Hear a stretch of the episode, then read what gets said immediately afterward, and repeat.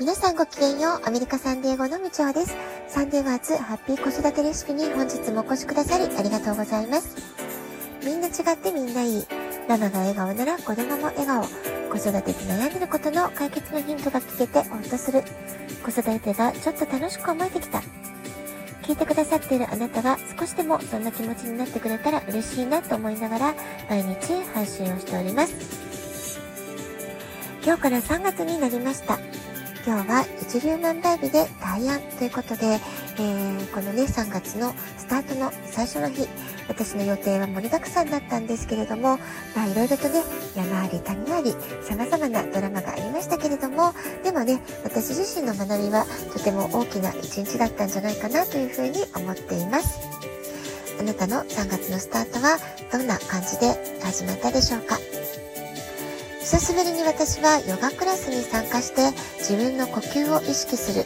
自分の心と体と向き合う。そんな時間を過ごすことができました。そしてね何より波長が合う人と一緒に過ごす時間っていうのは自分のエネルギーをぐんとね高めてくれるな元気をもらえるな、そういうね体感もいたしました。いろいろなねチャレンジというのは本当にね次から次へと目の前に現れるんですけれどもでもねえー、私だったらきっと乗り越えていける。私は大丈夫。まあ、そんな風に強く思えた一日でもありました。明日は魚座新月です。サンディエゴは3月2日朝の9時35分。日本時間では3月3日、桃の節句になんとね、3月の最初の新月が重なっているってことなんですよね。太陽の動きは時を刻み、月の動きは運を刻むと言われているそうです。宇宙元旦と呼ばれる春分の日まであと20日余り。3月はいろいろな決断を迫られる、まそんなね、1ヶ月になりそうなんです。やるのかやらないのか、続けるのか手を引くのか。まあ、こんな風にね、人生はというより私たちの毎日の日常、小さな決断の連続からできてるんじゃないかなと思います。ですから今大事なことはもしあなたが何かに迷っているとしたならばより身近に身軽により身軽になる道を選ぶ。このね選択肢というかね評価軸を持っておくといいんじゃないかなと思います。もう一回言いますね。より身軽になる道です。あなたが軽やかに自分のやりたいことにどうやったら、え向かっていけるか、まあ、そういったところをね、えー、基軸にして、えー、決断をされるといいんじゃないかなと思います。こんな風に自分の中にしっかりと決断する指針というものを持っていたならば、どんなことが起こっても、どんなチャレンジ、試練がやってきても、きっとね、えー、私たちは大丈夫なわけです。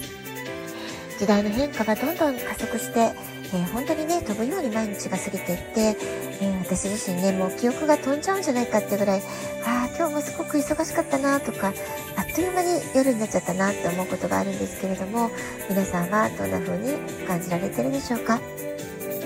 でもね、まあ、考え方を前向きにしますと、目の前にこれだけの次々と大きな課題が現れるというのは、それだけ成長するチャンス、人間力を磨くチャンスをいただいているんだろうなとも感じています。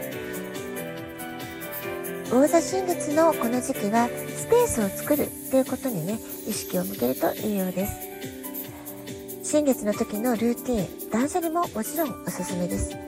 あるいはね、え大掃除する時間がないって方もいらっしゃるかもしれませんから、えちょっとした引き出しの整理をしてみるとか、パソコンのデータを整理してみるとか、まあ、そういったこともね、すごくいいんじゃないかなというふうに思います。凝り固まった考え方、思い込み、感情にはならないというようなね、義務感など、あなたも、えー、あなたの中の古いエネルギーを思い切り手放す。まあ、そういったこともね、すごく大事なんじゃないかなというふうに思います。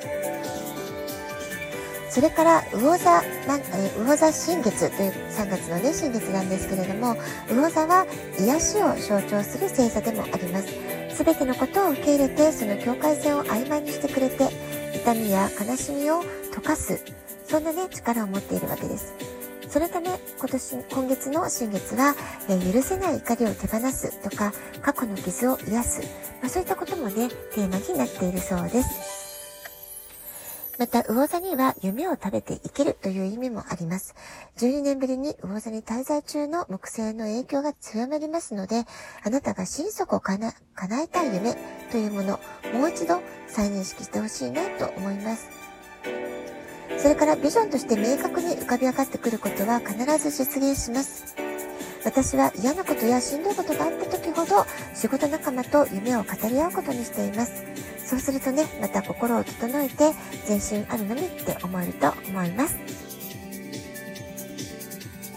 あなたもぜひあなただけの夢を大いに語っていきましょう。そうするとあなたの夢をね、応援してくれる人が集まってきます。今乗り越えている様々なことっていうのは夢の実現プロセスで、えー、途中経過にあるってこと。必要な点と点を今作ってるところなんだって思えば少しね、心が落ち着くんじゃないかなというふうに思います。ラジオトークアプリインストールしておくとスマホからいつでも簡単に聞けます。あなたからのお便りもお待ちしております。では、今日はこの辺で今日も素敵なお時間をお過ごしください。ごきげんよう。以上でした。さようなら。